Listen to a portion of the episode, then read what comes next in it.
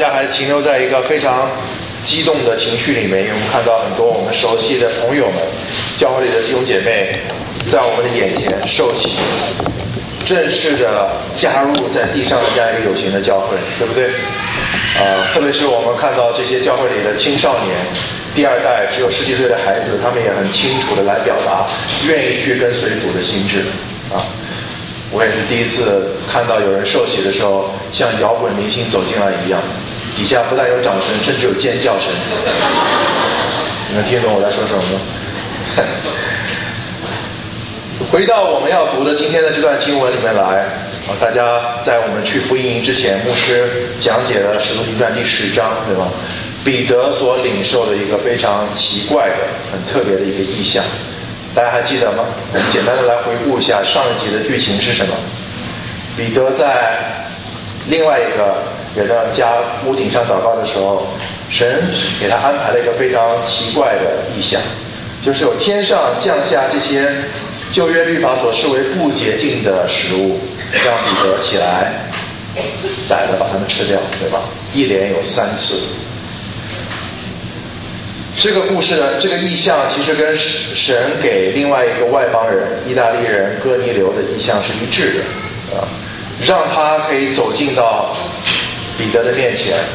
可以有机会来听彼得所传讲复活的耶稣基督的好的故事。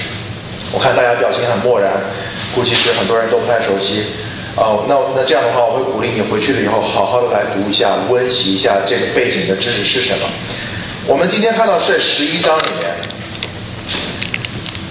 彼得重新的开始讲解这个经历与他自己的意义，与那个时代的新约基督教教会的意义。在二十八节里面，其实在上一章二十八节在结尾的时候，彼得自己亲口告诉哥尼流，他明白了神为什么要做这样一个很特别的安排。他告诉哥尼流说。你们知道，犹太人和别国的人亲近来往本是不合宜的，但神已经指示我，无论什么人都不可以看作俗而不洁净。啊，在听完哥尼流讲他版本的意象和神如何呼召哥尼流的时候，彼得更加明确的表达，在第十章三十四节他说：“我真看出神是不偏待人，原来各国中那敬畏主行义的人。”都为主所悦纳，福音也是向外邦人所敞开的。这些没有接受过任何犹太教的这些启示教导的人，原来神在他们中间也做非常奇妙的工作。第十章最末尾的时候，彼得还说这话的时候，圣灵降在一切听到的人身上。那些奉歌里和彼得同来的信徒，见圣灵的恩赐浇灌在外邦人身上，就都稀奇。因为听见他们说方言，称赞神为大，于是彼得说：“这些人既受了圣灵，与我们一样，谁能禁止用水给他们施洗呢？就奉就丰富，奉耶稣基督的名给他们施洗，跟我们今天的场合非常的匹配。讲了这些人是如何归信在基督的名下，领受了圣灵，并且从耶路撒冷来的使徒以彼得为代表的认可。”他们的得救，他们归信在主的名下，于是就给他们施洗。其实这个故事不但是在使徒行传当中蛮特别的，其实它也是整本圣经当中非常重要的几个提醒，因为它很好的串起来了旧约和新约之间几个非常关键的话题。我们一一的简单的来回顾一下。第一个，我们在这这段经文里面，其实直接的回答了这个问题：旧约中的神到了新约，是不是变得更博爱了？也许有的人有这样的想法，是吗？不是。神在新约和旧约当中从来都不曾改变，就像在诗篇八十九篇里面他说的一样，神并不背弃他的约，也不改变他口中所出的话。他在旧约的时代里面就已经设计了和展开了救恩的计划，从呼召亚伯拉罕开始的时候。他已经拣选他的后代以色列人，成为在天下万国中间一个有代表性的民族，可以来见证神的救恩，并且通过这群人向天下万国来传福音。第二个问题，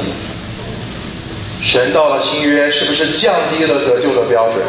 在旧约里的人需要遵守诸般的律法规条，并且在自己做不到亏欠的地方要献上祭物。新约里面，则只要信就好了，是吗？答案不是。神没有降低得救的标准。在旧约里面，神借着摩西所颁布的律法的目的是为了巩固和澄清这个标准。但是，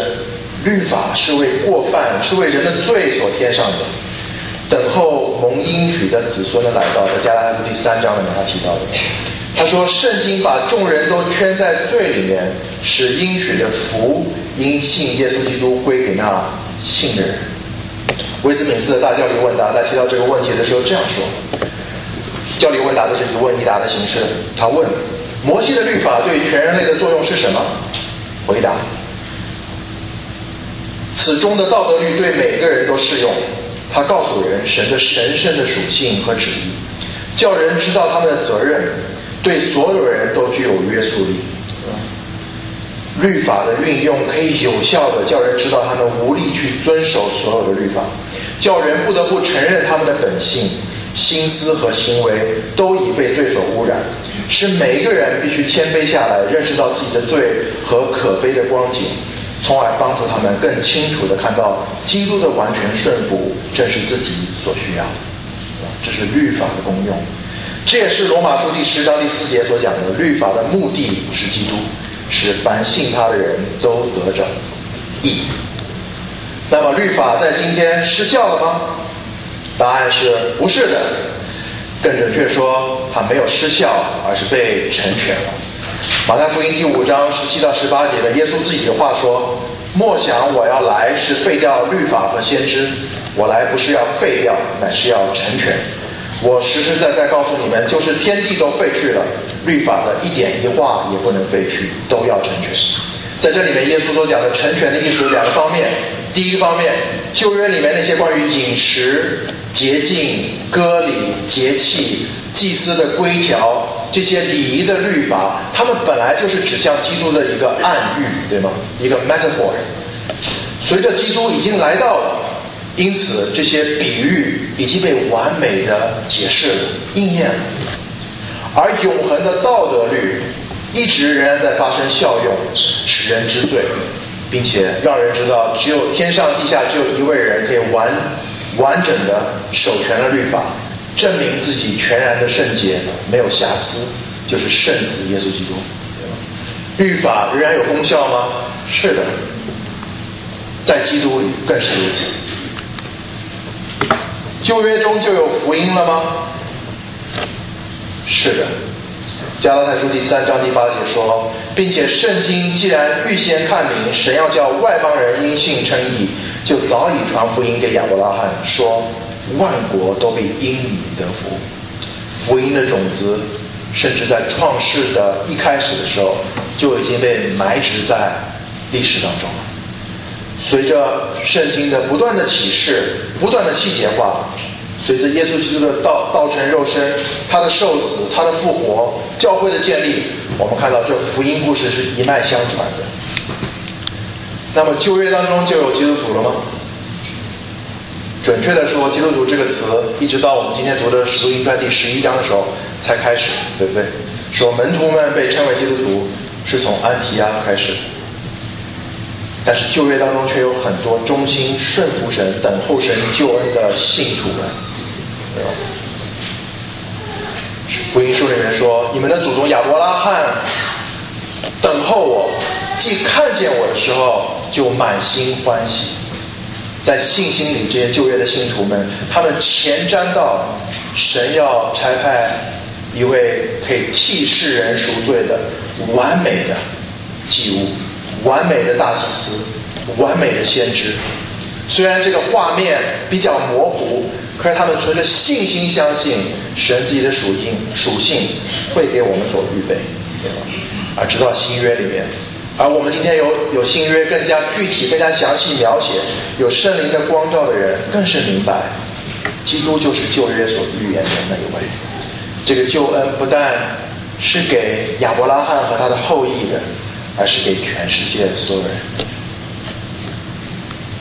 那么以色列人明白自己的历史使命吗？今天的教会明白自己的历史使命吗？我们先看前部分，你觉得以色列人明白他们的历史使命吗？很遗憾的是，大部分时候他们并没有，他们不明白神为什么要恩待他们，他们甚至不明白神为什么要呼召他们的祖宗亚伯拉罕，为什么要把他们成为一个特别的民族。他们甚至把神的恩招变成了高抬自己的种族主义、宗教主义、文化的偏见，啊，成为了福音的敌人。那今天我们再看到十一章，当彼得回到耶路撒冷之后，十一章的一开始的时候，其余的使徒和众弟兄责难他，说他进了未受割礼之人的家，和他们一同吃饭。对吧？回到那个时候的背景，虽然这些人是经历过五行诀的基督的门徒们，可是他们仍然不能接受外邦人会得救这件事，甚至他们很介意自己的带头大哥，对吧？彼得竟然在那些人的中间跟他们一同吃饭，是未受割礼外邦人。我们刚才读了经文。彼得把自己在第十章里面的经历，基本上稍微浓缩了一下，重新跟这些耶路撒冷的使徒和弟兄们分享出来。十八节刚刚我们读的，众人听见这话就不言语了，只归荣耀给神，说：这样看来，神也赐恩给外邦人，叫他们悔改得生命了。感谢神啊！神借着彼得的经历，来教育这些在耶路撒冷的使徒们和众弟兄教会。预备他们更加明白神要带领他们所开始的这样一个教会的时代，明白神虽然是在起初，在很久的历史以前就已经去彰显的，可是被他们所误解，被他们所扭曲的。神的这彼得的这个经历，不单单只是神给他量身定做的，你可以说神是有意的借着彼得的经历，给所有在耶路撒冷的弟兄们。一个头脑里面，一个观念上，一个灵里面的一个更新，对吧？彼得是替，他是代表了整个耶路撒冷教会里面的那些人，去经历到神要给他们一个观念上的极大的一个更新和挑战。犹太人的得救不是一个终点，而是一个起点。他们蒙福是为了要见证。并且把这个福传递给他们所要去的任何一个角落，他们所要接触的这些，不论是犹太人还是外邦人的族群。相对于耶路撒冷教会来说，这个所这个雏形的安提阿的教会有了非常大的一个新的突破。我们来看这个十九节到二十节，那些因斯提凡的事遭患难四散的门徒。只走到腓尼基和居比路并安提阿，他们不向别人讲道，只向犹太人讲。但内中有塞浦路斯和古利奈人，他们到了安提阿，也向希腊人传讲主耶稣。耶路撒安提阿的教会有一种非常明显与区别于亚呃耶路撒冷教会的新的特征是什么呢？就这几个词，这个是蓝色标出来的，可能不是特别的清楚。他们为什么会要离开耶路撒冷？对吧？我们稍微有一些对《使徒行传》之前讲过的经文的记忆的话，是因为在第九章里面斯蒂凡的殉道，教会开始逼迫，对吧？他们被迫的得要离开那个地方，重新到不同的地方去，可能是有自己的生意，有自己要谋生的这些渠道。他们甚至走到了今天小亚细亚地方的腓尼基、居米路。和安提阿，安提阿其实今天在大概是叙利亚的这个位置，对吗？说他们一开始不向别人讲，只向只向犹太人讲，但是内中有塞浦路斯人，塞浦路斯今天一半属于土耳其，一半属于希腊，但那个时候是希腊版图里面非常重要的一块，对吗？和古利奈人，古利奈人今天的叙利亚，亚洲人，对吧？他们到了安提阿。也向希腊人传讲主耶稣，这三个词可能对我们来讲非常的稀疏平常，但是我们把把我们自己放在他们的这个处境里面，甚至连彼得都必须要经历到那样的一个三次的意象，才能够被纠正他们的观念，对吗？可是这些安提阿的信徒们，他们仿佛很快的就明白了神的恩招是给所有人，他们很快的就拥有了这种福音的使命感，他们成了我们在这个里面看到的非常明显的跨文化传福音、跨文化宣教的先驱，让教会突破了这个犹太人，主要是犹太人单一的构成、单一的文化背景。更加的，在这个整个旧恩历史当中，非常的一小步，可是也是历史的一大步，对吧？以至于他们有如此大的影响力，门徒们被赋予了一个新的名称，称他们为基督徒。基督徒的意思就是属于基督的那些身上带着明显的基督那个拿撒勒人耶稣基督的记号的人，被他们周围那些不信主的人称之为，他们是那群跟随耶稣的人，对吧？他们在一个外邦的文化里面，一个没有太多基督教影响的文化里面，却如此的彰显出来了自己的福音使命感。而且你注意到他们的背景也很特别，他们是因为患难而四散的门徒们，对吧？他们发现这个患难不单单只是一个挫败，只是一个意外，他们很快的发现，原来这件事不但是神许可的，而且背后有神的祝福。是希望他们借着离开耶路撒冷，可以去经历神在这个外邦的地方为他们所预备好的这些恩典、这些神迹启示，神自己参与的这些篇章里面，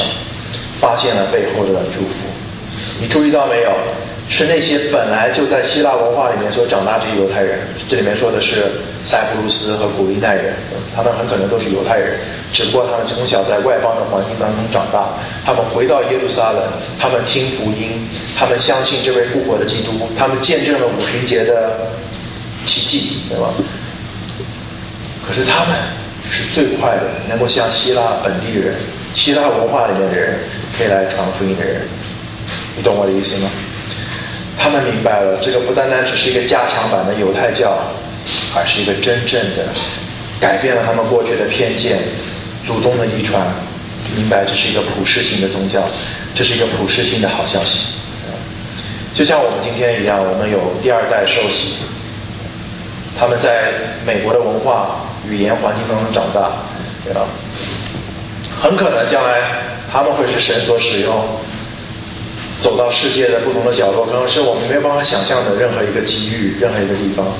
可以来成为最早向当地人、向他们能够来传讲福音的人。二十四节结尾的时候，主与他们同在，信而归主的人就很多。这是教会从耶路撒冷走向安提阿非常重要的一个转折点，一个非常值得庆祝、值得纪念的一个事件。借着彼得。神改变耶路撒冷的使徒和真理兄，而借着安提阿的教会，神塑造了整个新约教会的这个福音的观念和福音的使命感。对吧我们之前问的最后一个问题是：旧约的犹太人明白自己的历史使命吗？他们知道自己站在旧约和新约的历史当中，他们应该做什么吗？在旧约绝大部分的篇章里，我们看到是很遗憾，他们并不知道，他们成了拦阻神救恩计划的负面的角色。那今天我们站在一个新约的高度之上，我们明白今天新约教会的历史使命是什么？这个问题很大，可能我们必须要问自己一个个人版本：我知不知道我在归信基督，甚至受洗加入一个地方教会以后，我的历史使命是什么？几年以前我去参加洛桑会议。啊，洛桑会议是一个普世福音派教会的一个运动，因为二零一一年大概中国当局拦阻了两百多个教会领袖，不允许他们出境，所以他们就缺席了啊这次正式的主要的议程。两年以后，他们专门开了一次洛桑会议的一个延续，为了这些不能够出境的这些中国的教会领袖们。在韩国的时候啊，啊，我也被邀请参加了，呃，来有很多大概两三百个来自中国大陆的教会领袖，中间有这个所谓的呃五大团队的这些教会领袖们，那中国的五个最大的家庭教会的网络和系统，他们都有代表同工啊出席参加。中间有一位温州教会的代表，他也是这个五大团队之一。我记得他上台发言的时候，我到现在还记得他他讲的是什么。他说：“常常有人说我们温州教会就是中国的温州是中国的耶路撒冷，对吧？因为历史的原因、宣教士的原因，有基督徒的比例大概是中国最高的，然后教会的数量比例可能也是中国最高的。他甚至说，只不过是因为政府不允许我们挂牌，对吧？如果我们可以挂牌的话，温州的十字架、温州的教堂不比你们韩国首尔少。啊，基本上在韩国你看了满大街。”除了那些名牌店以外，最显著的一个特征就是各式各样的十字架，对吧？教会的这些牌证。对。但是他却说一句话，他说：“我希望我们温州教会不要做中国的耶路撒冷，而要做中国的安提亚。”你你懂他的意思吗？他不希望只是做成一个，因为历史上面他们有这样的一个问题。他们虽然也是在全中国各地做生意经商，对吧？他们当然也持守自己的信仰，不论是去了东北、去了海南，甚至到了海外，他们中心。他们很快做的第一件事情就要当地要成立查经班、成立聚会点。可是很大的一个问题是，他们只向自己人传福音，甚至觉得只跟自己一样文化背景、说一样温州方言的人聚在一起，这样才比较舒服啊，比较容易。比较容易管理一些，对吧？可是他看到这是很大的一个瓶颈和属灵里面的元素，他又开始有这样的意向，他希望能够做安提阿那样的一个教会，不是说不向别人传福音，只向自己人传福音，变成是一个也向不同族裔的人传福音。我认识一个在上海的温州教会，他们就在一个大学的旁边。当中间一些第二代的这些温州的孩子们长大以后，他们自己得救、明白福音，他们开始有负担，想要向周围的这些大学校园传福音。他们也这么做了，很快带来一个问题，就是这些外地的人，他们信了主以后，他们非常不习惯自己的教会生活，因为这个教会生活里面温州味道太重了。他们开始跟自己的牧者可以讨论，能不能我们要转型，对吧？他们在教会里面贴了一个牌子。很简单一句话，请说普通话。可是就是因为这个牌子，差点导致了这个教会的分裂。有很多老资格、老一辈的基督徒觉得这不像话，对吧？温州教会，中国的耶路撒冷旗舰店的教会，可今天甚至指指责他们说，他们信了另外一个福音，对吧？他们偏从了这个世界的道理。所以这种改变，甚至是观念上的改变，不是那么容易的，明白我的意思吗？环顾我们的周围，对吧？我们也是一个非常高度相似的一群人，一个教会。我开玩笑说，在我们教会里面，可能至少四分之一的人是有博士学位的。随便哪一天椅子垮了摔下来一个人，很可能摔的就是一个博士，对吧？啊，我们中间几乎有高度相似的背景，啊。受过高等教育的，然后有一样的谈吐的，我们订阅差不多类似的公众号，我们都不喜欢看新闻联播，对吧？啊我们跟自己沟通起来，甚至有时候一个眼神、一个术语就能很很快的能够交流，能够热络起来。你有没有想过，当有一天一个跟我们非常不一样的人走到我们的中间，会是一种什么样的震撼的感觉？可能绝大部分，如果你是在我们教会信主的话，你都还没有过这种经历，对吧？啊，这是我们自己要面对的一个挑战。我不是说今天我们一定要去街上面抓一个黑人、抓一个白人、抓一个拉丁美洲人来我们这边聚会，就像美国商店里面那些宣传画一样，对吧？一定要有个黑人、白人、亚洲人，这才是一个政治正政治正确的多元。这不是福音所要求我们的多元，也不是为了多元而多元。单单是在中国人的族群之内，就已经有足够多的多元了，对吗？我最大的一个担忧，其实对我们今天教会生活，就是我们会不会在这种背景、在这种文化里面，不知不觉变得狭隘化了我们对于神救恩的这个历史的宏大的画面？我们会不会信耶稣以后，成为了一个精致的利己主义基督徒？